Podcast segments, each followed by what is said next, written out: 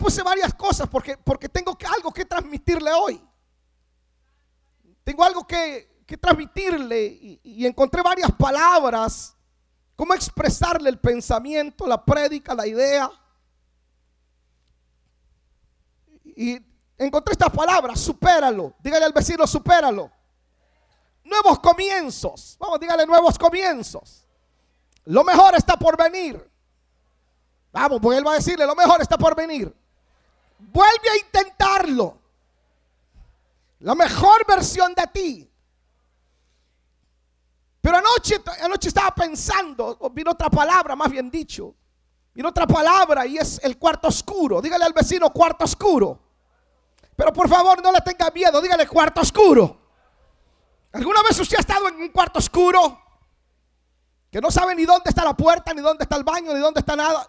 ¿O a alguien lo, lo castigaron alguna vez, lo encerraron en algún cuarto oscuro? ¿A alguien? sí. Más o menos, usted sabrá entonces esto. Estar en un cuarto oscuro no es agradable. Da como temor, como miedo. Entonces hoy yo quiero desarrollar esto a través de lo que el apóstol Pablo nos enseña en el capítulo 3, verso 13 de Filipenses. El verso 13 del capítulo 3 de Filipenses. Pablo dice, hermanos, yo mismo no pretendo haberlo ya alcanzado, pero una cosa hago, una cosa hago, olvidando ciertamente lo que queda atrás y extendiéndome a lo que está delante. Prosigo a la meta, al premio del supremo llamamiento de Dios en Cristo Jesús. Ah, volver a comenzar algo cuando ya lo has hecho por años y de repente deja de funcionar, se vuelve un poco deprimente, desafiante. Puede llegar a ser eh, tener que volver a repetir a veces las mismas cosas. Es como muy cansado, como muy fastidioso. Hablando en estos días con alguien, justamente de eso, de ministerio. Dios, decíamos, eh, esta persona nos decía, no, es que yo en realidad puse el ministerio a un lado porque no, no, no quiero volver a comenzar. Se hace a veces complicado. Y yo por dentro, o sea, yo le estaba diciendo, mire, hay que comenzar otra vez. Volvamos a iniciar el ministerio. Aunque muy adentro también estaba pensando igual que ella. Que a veces dan ganas de poner el ministerio a un lado, sí, sí. Y si no, ya no más, ya, ya, ya. Antes de decirle lo que le voy a decir, quiero decirle lo primero que lo amo. Antes de seguir, quiero decirle que lo amo. Pero hay momentos en que me dan ganas de decirle al Señor, dame chancita de, de cuando hacer un solo culto y reunir las dos reuniones y cuando esto esté repleto, cerrarle con llave allá una cadena, echarle gasolina y ofrecerle sacrificio vivo y santo al Señor.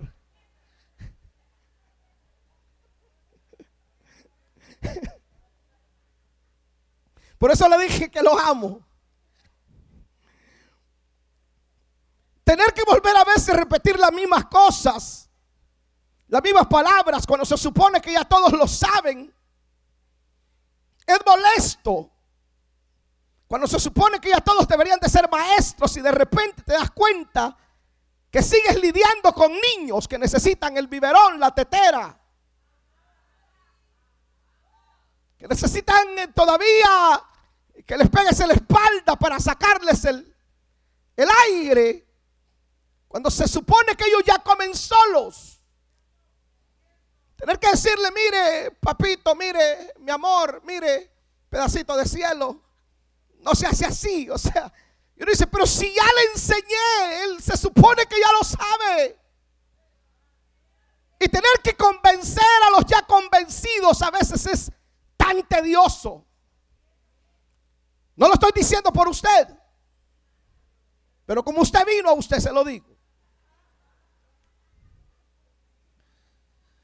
Tener que volver a escribir algo fíjese, pues yo creo que a usted le ha pasado de que usted escribió algo en su computadora, está en Word escribiendo, y cuando ya tenía el documento terminado, en lugar de salvarlo, de darle save, le dio borrarlo.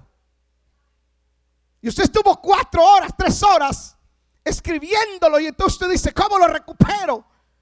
Y, y es frustrante porque ya no se puede recuperar, se fue, lo borraste. A veces pasa lo mismo con algunas experiencias personales.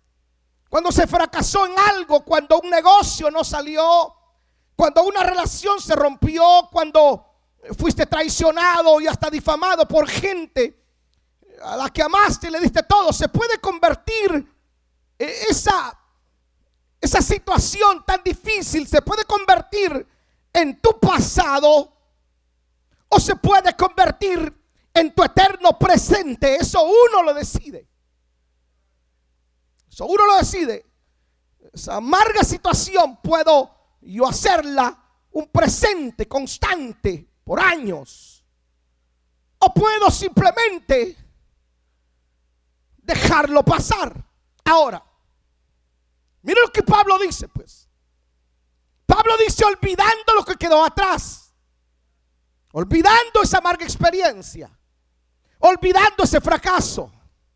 Olvidando esa traición. Olvidando ese mal negocio. Olvidando ese divorcio. Olvidando, olvidando, olvidando. Pero el punto es, ¿cuántos alguna vez ya olvidaron algo así? Alguien se acercó y te dijo, tranquilo, olvídalo.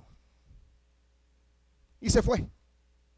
Ah, no funcionó, tranquilo, olvídalo. ¿Cuántos lo olvidaron ya? Yo agradezco su honestidad. Porque no se puede olvidar. Usted no lo va a olvidar. Porque una conversación se lo recordará.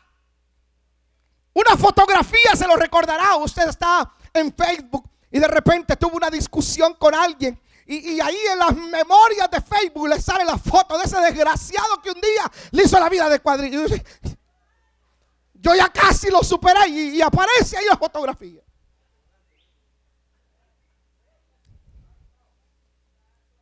un pensamiento, una idea, una imagen, te hará recordar lo que te hicieron, lo que pasó, lo que sucedió.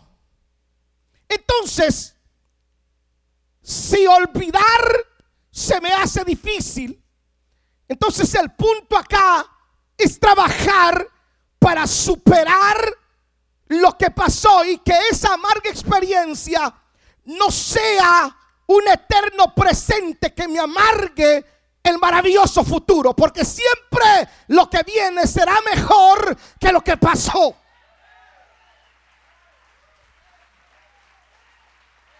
Yo me voy a esforzar para, para predicarle a los de acá. Los de acá descansen en paz. Siempre lo que viene será mejor que lo que pasó.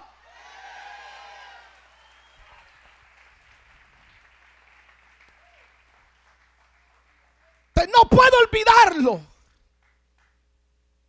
Pero voy a trabajar para superarlo y para que eso no me afecte hoy en el presente, no me amargue. Ahora, ¿cuándo me doy cuenta que yo ya lo superé? ¿Cuándo me doy cuenta que en realidad ya eso a mí no me afecta? Cuando yo puedo ver a la persona por casualidad sentarme con esa persona al lado, comer quizás con esa persona al lado, o incluso servirle a esa persona. Ahí yo ya entendí que lo superé. Atentamente, José el soñador.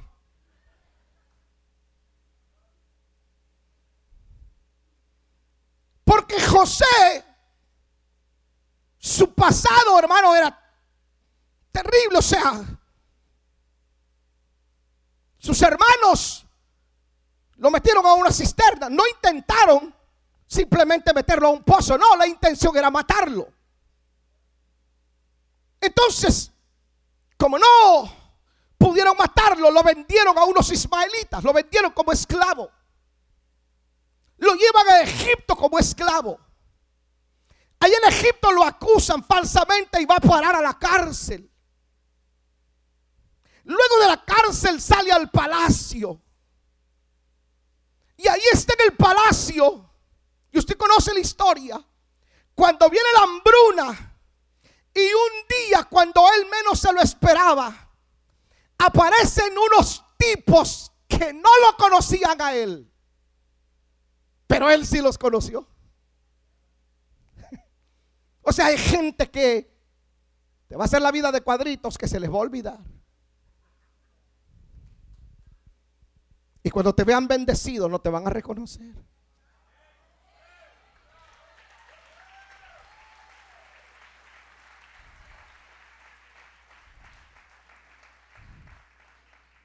Y entonces ellos no lo reconocen, pero José sí lo reconoce.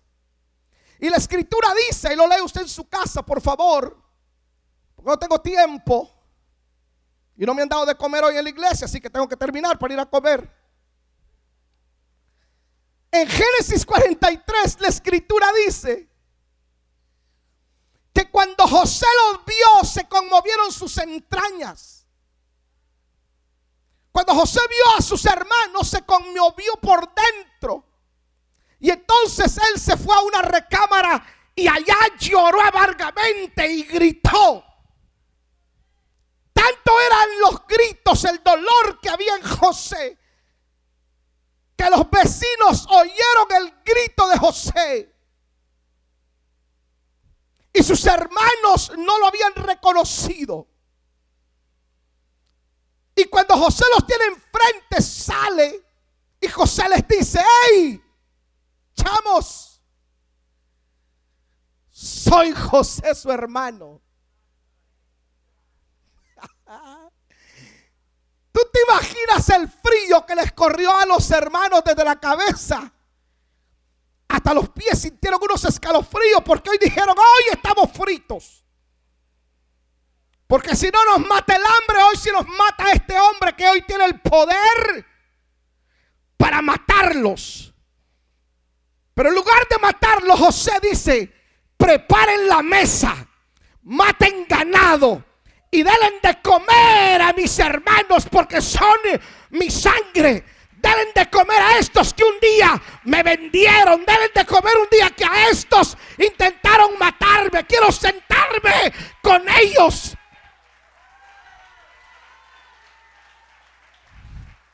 Porque yo ya superé esta situación.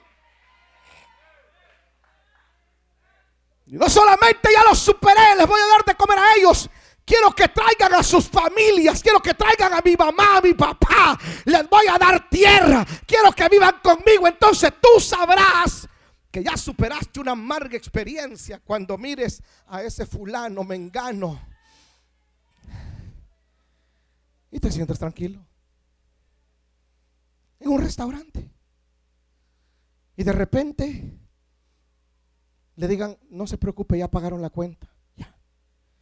¿Quién? Aquella que está allá. Ya, sí, esa. Pero si a esa fue la que le quité el marido, por eso. En agradecimiento.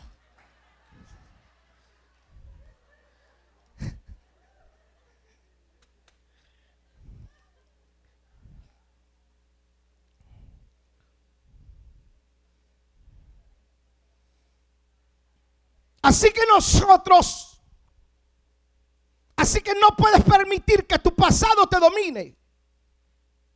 O sea, una atadura te domine, se convierte en una atadura y te evite avanzar. No dejes que el pasado sea tu jaula. Esto te lo recomienda Rahab la ramera.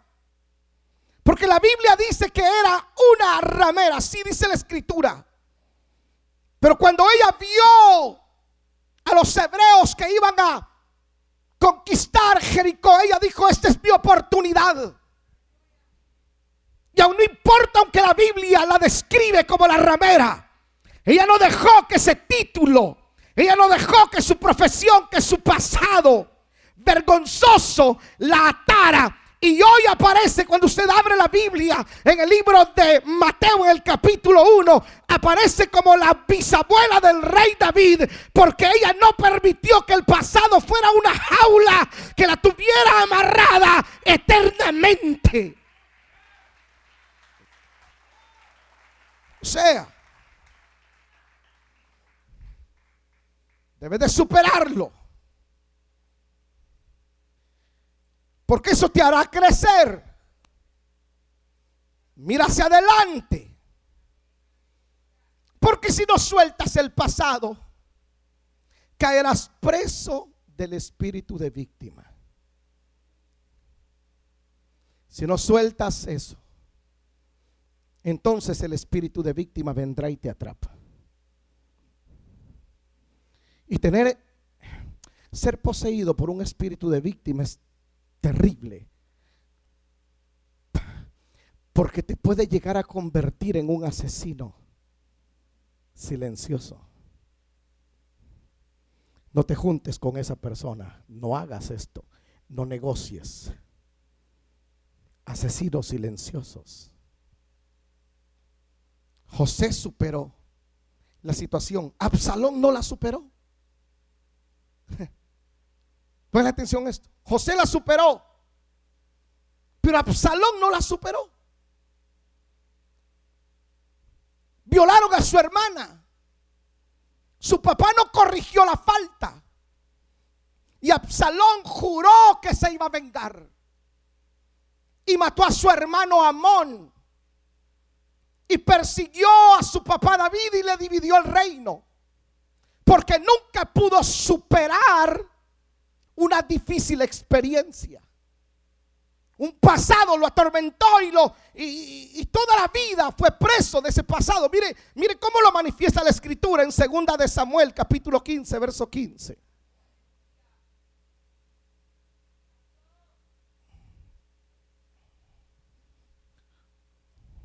Voltea a ver al vecino y dígale, compa, usted ya lo superó, dígale. Paisano, dígale, ya lo superó. Segunda Samuel 15:15 15 dice, aconteció después de esto que Absalón se hizo de carros y caballos y 50 hombres que corrían delante de él.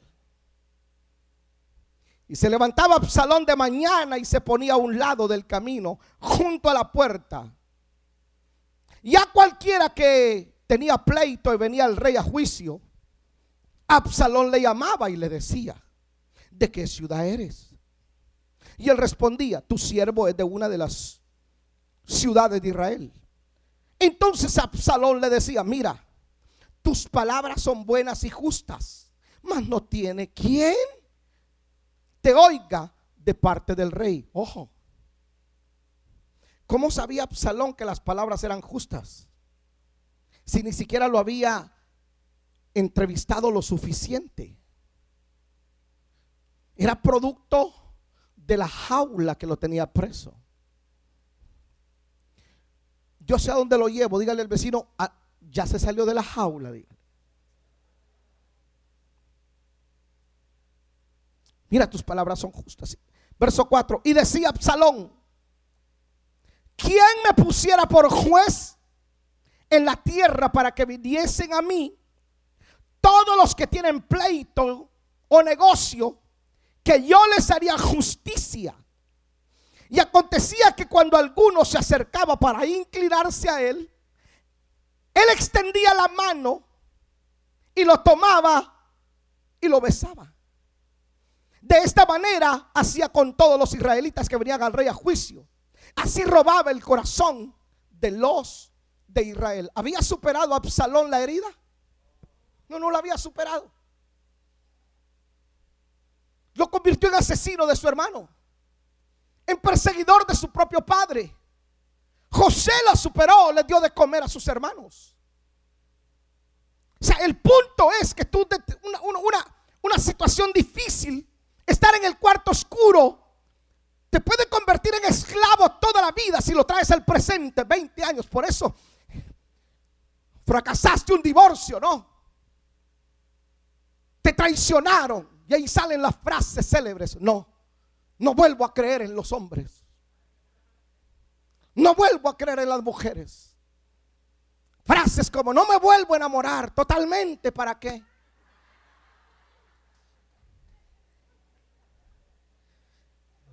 Me suena como a corito, ¿no? Como alabanza. ¿Para qué? Si todas son iguales, si todos, no, no, no. No es que todas sean iguales, todos son iguales. El problema es que no has superado esa situación. Porque cuando ya lo superes se notará. Se notará cuando lo superes. Te pondrás a dieta, bajarás de peso te pintarás el pelo, te arreglarás un poco mejor, lucirás bien tus curvas si te quedan. Te pondrás hermoso, galante, guapo. Comenzarás a lucirte. ¿Por qué? Porque, porque tú estás diciendo tranquilo, lo que pasó ayer no me va a afectar hoy y tampoco voy a permitir que me afecte mañana, porque yo sé que siempre mañana será mejor que lo que pasó. No sé si aquí hay alguien que esté entendiendo la palabra, pero lo amargo que pasó hoy no afectará. Siempre, señores, siempre, señores, el futuro será mejor que el pasado. ¿O no dice la escritura que Él nos lleva de gloria en gloria? y que somos como la luz de la aurora que va de aumento en aumento hasta que el día es perfecto. Así que la amarga experiencia de ayer ya pasó. El fracaso de ayer ya pasó. El robo que te hicieron ya pasó. La pérdida que tuviste ya pasó. La traición que te hicieron ya pasó. Ya pasó. Ya pasó. Ya pasó. No le estoy hablando casi a alguien. Alguien, alguien acá alguien acá que está dispuesto a decir, no, yo no voy a quedar, yo lo voy a superar. Vamos, diga conmigo, lo voy a superar, ya lo superé, ya lo superé.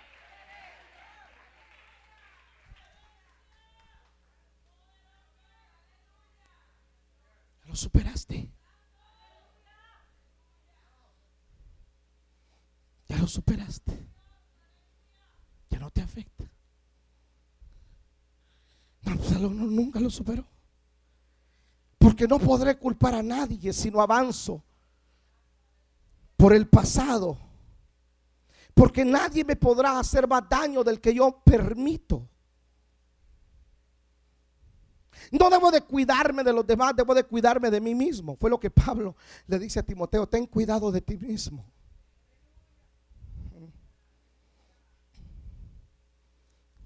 A veces en lugar de andar reprendiendo demonios, deberíamos de reprender nuestros pensamientos.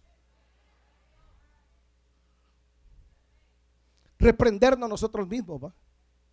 Y cuando se te vengan esos sentimientos de culpa por lo que pasó ayer, o los sentimientos de víctima por lo que te hicieron. En ese momento, deja de reprender al diablo. Vete al, al, espejo y di, pero ¿qué te pasa, pedazo de cielo?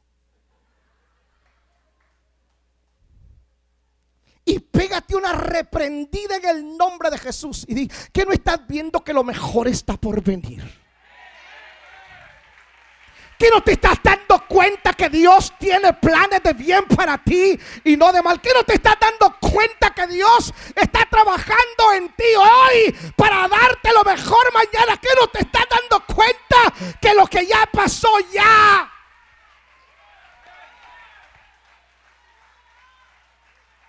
pasó? ¿Qué pasó?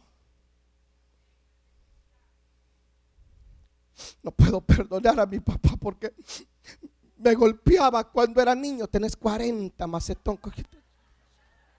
Adelante, busque al viejo, ámelo, abrácelo, llévelo a comer, dígale gracias viejo por esa tunda que me dio.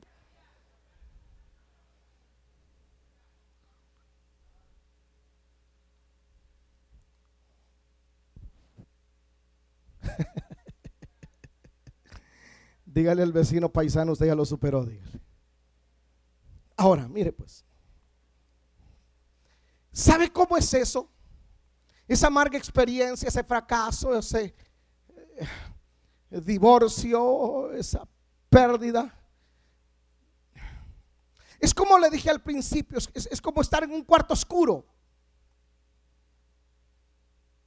Puedes estar ahí metido por años y no salir jamás. Pero déjame darte un ejemplo para que entienda lo que es estar en un, cuarto oscuro. Estar en un cuarto oscuro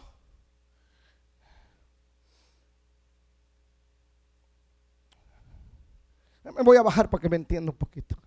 Ya día no me echo el brinquito, ¿ah? Vamos a ahorrarnos. Como que ese viaje a Hawái nos rejuveneció.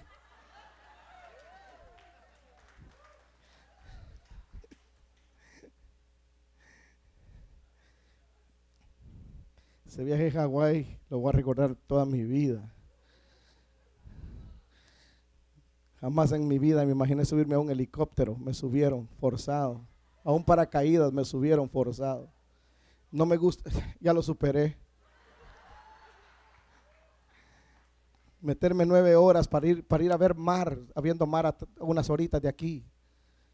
Nueve horas en avión. Me tomé un bote de NyQuil entero, no sentí el vuelo, dormí.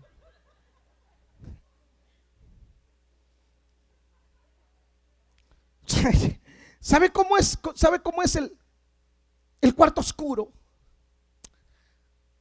Los viejones me van a entender, pero por ejemplo, tomarse una fotografía hoy, ¿dónde está mi teléfono o tu teléfono? Dame, mi teléfono, chesito.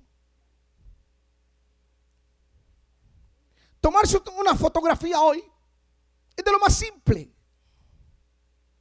Te tomas una fotografía hoy. Es tan fácil. Sonríe.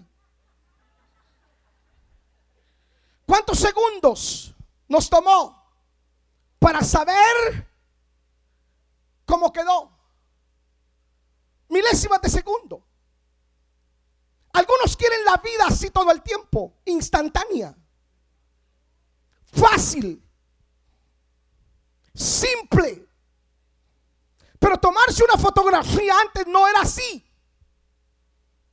te tomabas una fotografía, ponías tu mejor perfil. Uy, ¿cuántos se recuerdan que nos, hacían bañar, peinar? Te maquillaban, te ponían todos los chuches que te ponían. Luego te hacían, te ponías de lado y te tomaban la foto, la foto. La gran mayoría salía con los ojos así por el, por el amparazo que pegaba. Los viejos digan amén, se recuerdan de eso, ¿verdad? Te, te la foto y el fotógrafo se llevaba el rollo. No lo revelaba ya al instante. Se llevaba el rollo y lo metía a un cuarto oscuro. Y ahí trabajaba en el rollo, imprimían en una lámina la imagen borrosa y la metían en líquidos. Y luego la sacaban y la colgaban. Y la tenían ahí un largo rato en un cuarto oscuro. Diga conmigo, cuarto oscuro. Nadie sabía de la imagen, cómo había quedado la imagen. Porque saben, el cuarto oscuro, si alguien llegaba y encendía la luz, o encendía, si la luz, la imagen se echaba a perder. Tenían que conservarla en el cuarto oscuro hasta que la imagen estuviera nítida. Luego se la traían. Y ahí te dabas cuenta tú de lo real. Imagínate. Te daba la fotografía. Y ahí tú te maquillaste, te cuidaste y de repente cuando recibes la imagen te das cuenta que algo se te corrió un cabello mal puesto. Ya no se podía hacer nada. Porque la imagen salió pura. La imagen salió original, no sin filtro. No habían filtros. Hoy los filtros a usted, al blanco, el blanco quiere decir, no, no me gusta, estoy muy pálido, le pone filtros y sale morenito, piel canela. El negrito dice, "Mm, como que estoy muy prieto, voy a aclararme un poquito. Y se aclara un poquito por los filtros. En ese tiempo no habían filtros, la imagen salía original, cruda, y la tenías que recibir así, era lo que había. Había estado en el cuarto oscuro, en manos de un profesional que había tratado la imagen. En ese cuarto oscuro es donde se trabaja la imagen. Y cuando sale, dice, wow, esto es original, no es copia. ¿De dónde te quiero llevar? El asunto es que algunos de ustedes han estado o hemos estado en ese cuarto oscuro un año, dos años, cinco años. Y a veces renegamos y decimos, pero es que no veo la luz del día. Pero es que cada día me va de mal en peor. Pero esto es que no siento que salgo. Es que todo lo veo oscuro. Es que todo lo veo, en realidad no veo nada claro. ¿Cuándo voy a salir de ahí? Cuando el profesional considere que tu imagen ya está nítida. Entonces te va a exponer. Algunos no me están entendiendo. Pero te han estado trabajando. De hecho, al cuarto oscuro no vas voluntario, te llevan.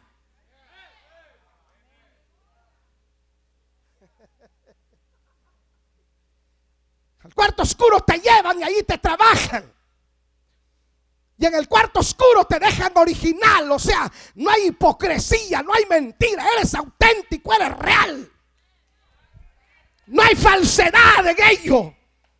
Y a mí me gusta la gente que sale del cuarto oscuro porque no hay medias en ellos. Son genuinos. Son tal como son. La gente los conoce como son. Yo he estado en el cuarto oscuro. Y le prometo a usted que a mí no me interesa impresionar a nadie, ni de aquí de casa, ni afuera. Soy original. Con mis metidas de pata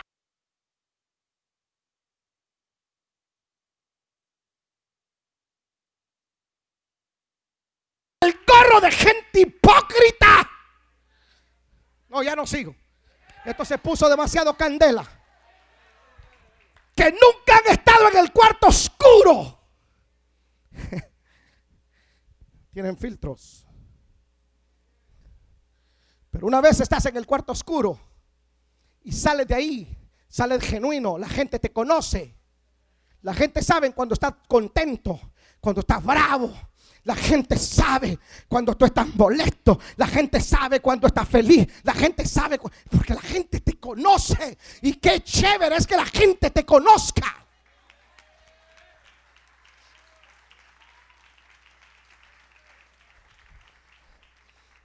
Hace muchos años, un día en la iglesia discutimos con Paola y estábamos discutiendo. Y entonces yo me enojé y fastidié y agarré el teléfono y va, lo tiré. Y tiré el teléfono y estaba discutí con ella. Y estaba entonces un líder ahí y se quedó, mira así. Le ¿qué me miras?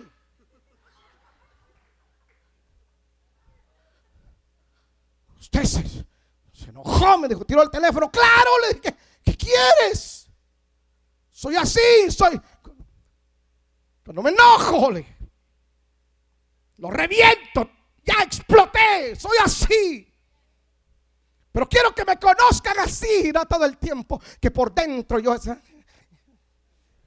usted y por dentro quiero matarlo. No, hay días que a usted lo quiero matar y otros días quiero amarlo. Quiero estar con usted. Hay días que quiero estar cerca de usted y hay otros días que lo quiero más lejos.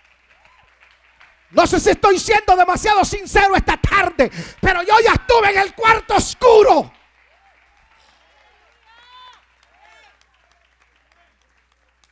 Dígale al vecino que se me hace que a usted lo vamos a llevar al cuarto oscuro, dígale.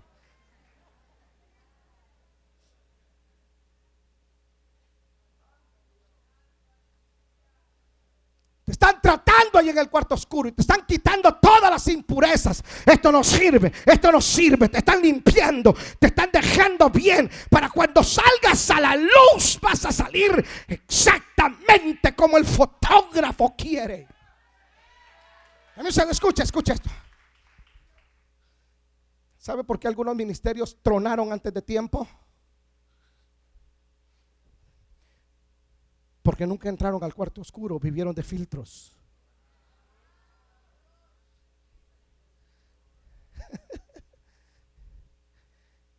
Esto somos, esto tenemos. Los que viajan conmigo saben. Les plasmamos a las, a las iglesias lo que somos, lo que tenemos. Porque no quiero decirles una mentira y luego tener que inventarme nueve para sostener la que dije. Les digo, estos somos, venía Atlanta y conocenos. Esto es el pastor Elí, googlealo, esto, esto soy. Ahí dice.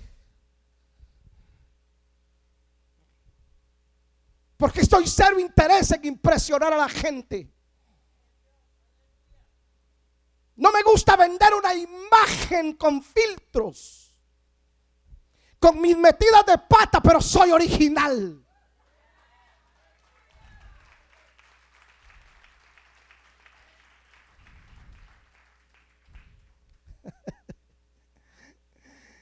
Y usted todavía llorando por lo que le hicieron, por lo que me pasó, por lo que me engañaron, por el divorcio, porque no puedo superarlo. Supérelo. Vamos, supérelo. Vamos, avance. Recuerde que lo mejor está por venir. Escucha esto. ¿Se ha dado cuenta usted que nuestros hijos son mejores, o más bien dicho, nuestros hijos son más guapos que nosotros cuando tenían, cuando tenían la misma edad? Teníamos la misma edad de ellos. Es true. Es verdad. A, ver dónde.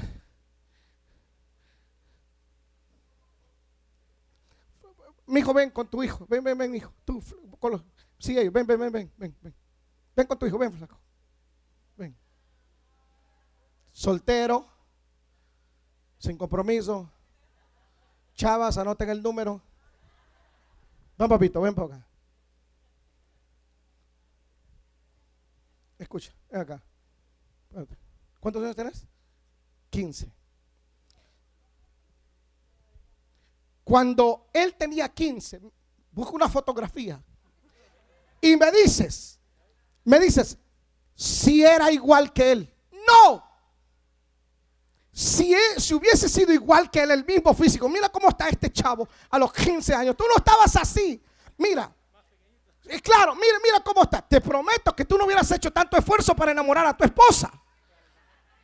Porque mira, este es un, guap, este es un guapetón.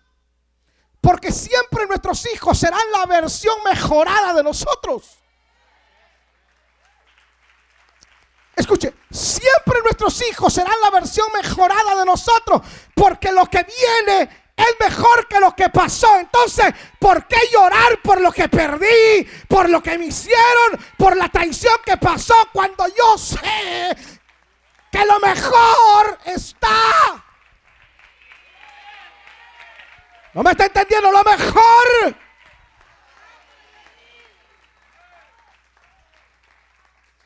Miro a mis hijos y digo, Dios de la gloria, si yo hubiera tenido este físico y este porte. No, hermano.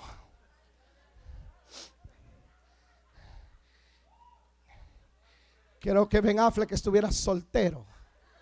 Gracias, hijo.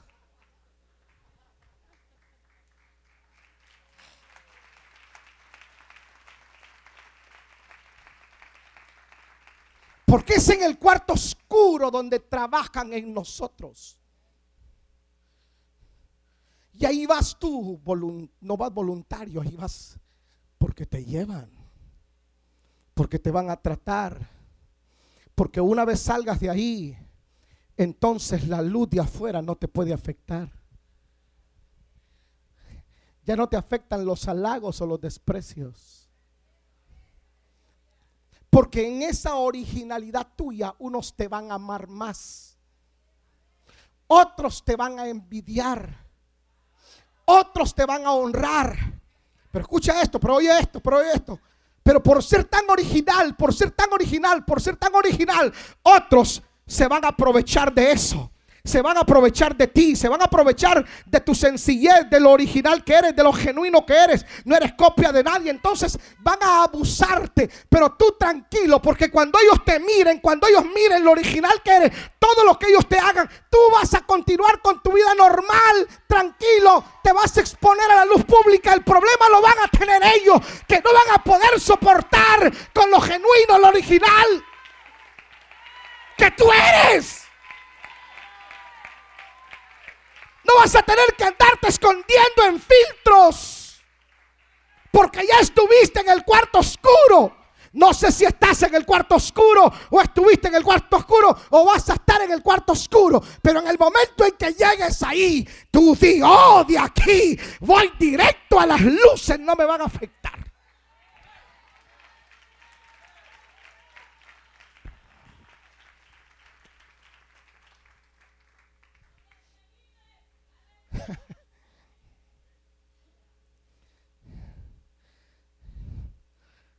Me dice mi hijo Javier de New Jersey. Me dice, papá, para este aniversario que estás con nosotros. Sí, le Esta vez lo voy a hospedar en el Hilton. Me dijo.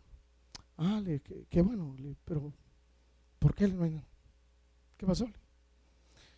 Porque años anteriores se recuerda, me dijo. Sí, claro, ¿cómo no me va a recordarle?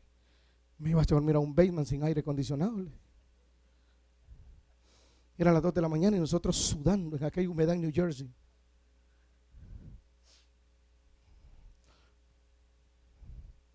Me dice, porque hoy me dice, hemos entendido lo que usted vale. Yo dice, wow, qué orgullo. No, no me afecta, me da igual si me vuelve a llevar al basement. ¿Cuál es el problema? Yo ya estuve en el cuarto oscuro, ya estuve ahí. ¿Sí me explico? Me da lo mismo comerme unas papitas de McDonald's que irme a comer lo que usted me he comido lo que, lo que usted se imagine, lo que usted piense. Lo más caro que usted se puede imaginar, me lo he comido. He pagado 350, 400 pesos por un plato de comida con mi esposa. Como también hoy no me pude comer esos tacos de tripa que llegaron. Qué no me afecta? Porque estuve en el cuarto oscuro. ¿Sí me explico? He sido traicionado. He sido difamado. Han trapeado con mi nombre. ¿Por qué no me afecta? Porque ya lo superé. ¿Por qué no me afecta? cuando he fracasado en algo, porque no le tengo miedo a los nuevos comienzos. Lo he dicho repetidas veces. Se pueden ir todos, pero si yo conservo a mi esposa y a mis hijos, vuelvo a comenzar de nuevo y Dios me vuelve a bendecir. No le tengas miedo a los nuevos comienzos. En aquello que fracasaste, lo que te robaron, tranquilo. Vuelve a comenzar, vuelve a creer en ti como la primera vez.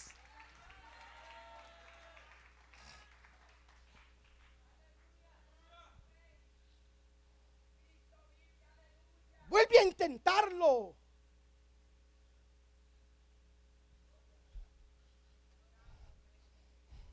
Ah, ojalá, espero no me, no me critiquen. Yo no estoy, no soy pro divorcio, soy pro familia. Esta iglesia es pro familia. Transformamos familias para un mundo mejor. A eso nos dedicamos. Eso hacemos. Pero escúcheme esto. Pero si te divorciaste por A o cosa, Vuelve a intentarlo. ¿Por qué quedarte solo, sola?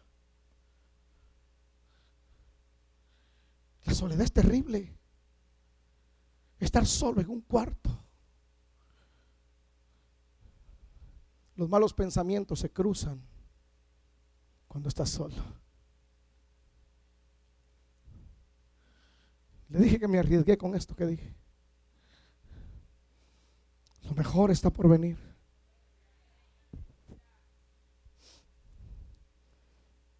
José lo superó, Absalón no. ¿Y usted? ¿Lo va a superar? ¿O ya lo superó? Yo veo el rostro de gente que ya lo superó. Ya lloraste lo suficiente. A mí me parece que es tiempo de que ya las lágrimas ya se secan. Vamos para adelante. Hay frases que alimentan el deseo de seguir luchando cuando pierdes algo y dices, ah, tranquilo, más se perdió en el Titanic. Vamos para adelante.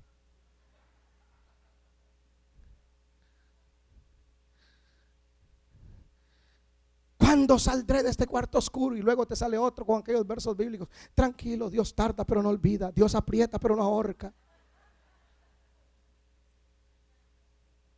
Te suben el ánimo. Me divorcié y mira, no sé, tranquilo, siempre hay un roto para un descosido. Vuelve a intentarlo.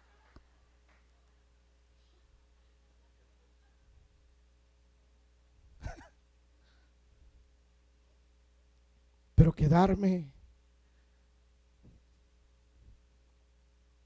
enjaulado en el pasado o permitir que una amarga experiencia me ahogue en el presente es definitivamente renunciar a la, a la mejor versión de mí. Créame, usted no ha visto la mejor versión del pastor Elí. No, no, no, en serio. Usted no ha visto la mejor versión mía. No he predicado mi mejor mensaje todavía. No he pastoreado la iglesia todavía de mis sueños. Yo se lo dije hoy a Paola en la luz que está acá a la vuelta. Le dije, Paola, si algo de Dios tengo, si algo de Dios todavía conservo,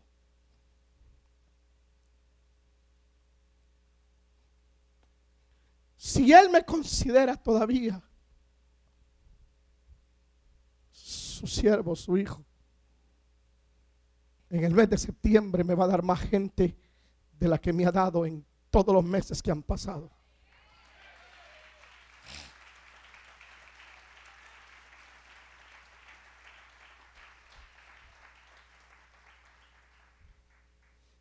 Porque no me detengo. Porque sé que el ayer ya se fue. Disfruto hoy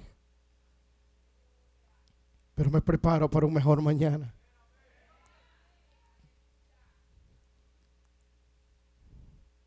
Me preparo para un mejor mañana, sea aquí o con Él.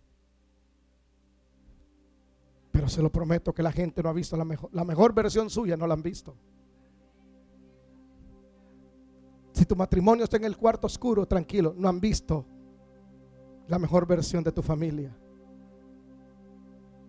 Si los hijos suyos se apartaron, tranquilo, no han visto el profeta que Dios te dio.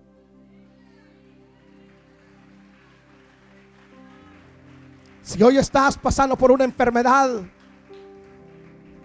y la gente piensa que te vas a morir, ríete. La gente no ha, no ha escuchado el testimonio más grande de tu sanidad.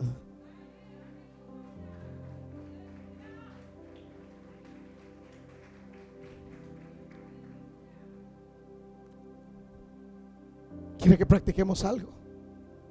Póngase de pie y lo vamos a practicar.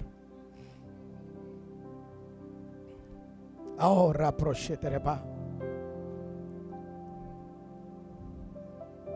Quiero que me vuelvan a poner, por favor, el verso de Filipenses capítulo 3. Verso 3. Ponga sus cositas ahí abajo, porque vamos a practicar algo. Vamos a hacer algo profético hoy. ¿Dónde está el resto de músicos, Pepe? ¿Se durmieron? Dame atención a lo que vamos a hacer hoy.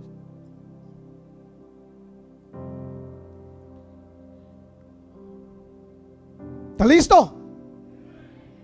Vuelvan a ponerme el verso, por favor. Mira lo que dice. Cámbiame de, Quiero algo más alegre. ¿Dónde está Dani?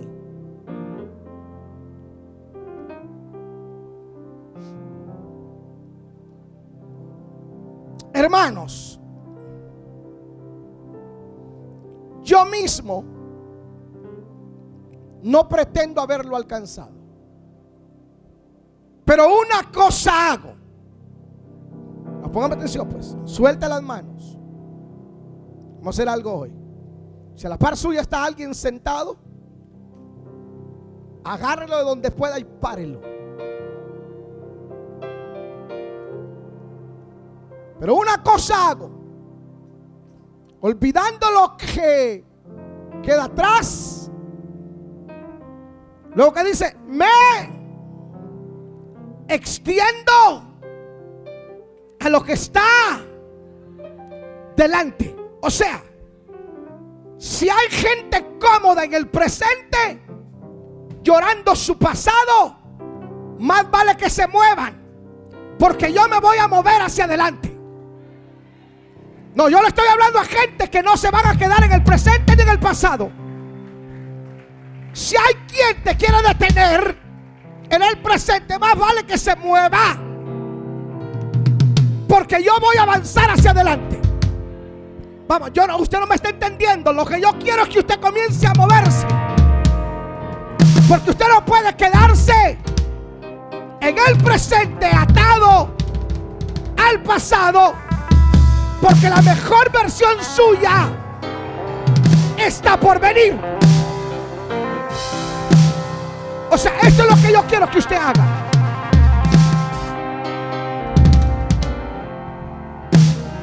Hay gente que se acomoda en el presente llorando su pasado. Y Pablo dice, no puede, mira, olvidando lo que quedó atrás, me voy a extender hacia adelante. O sea, si hay gente que no quieren extenderse hacia adelante, más vale que usted lo remueva y usted sí camine. Yo no voy a poner mis manos sobre usted. Usted lo único que tiene que hacer es extenderse hacia adelante. O sea, lo que pasó ayer no me detiene hoy. Yo me voy a extender. Vamos, no sé si me está entendiendo. Señor, que alguien me entienda. Lo que me pasó ayer no me va a seguir hoy. Porque yo me voy a extender hacia mañana. Porque la mejor, lo mejor está por venir. Así que dígale al vecino, no intente detenerme. Porque yo estoy en constante movimiento. Vamos, alguien aquí tiene que moverse. Vamos.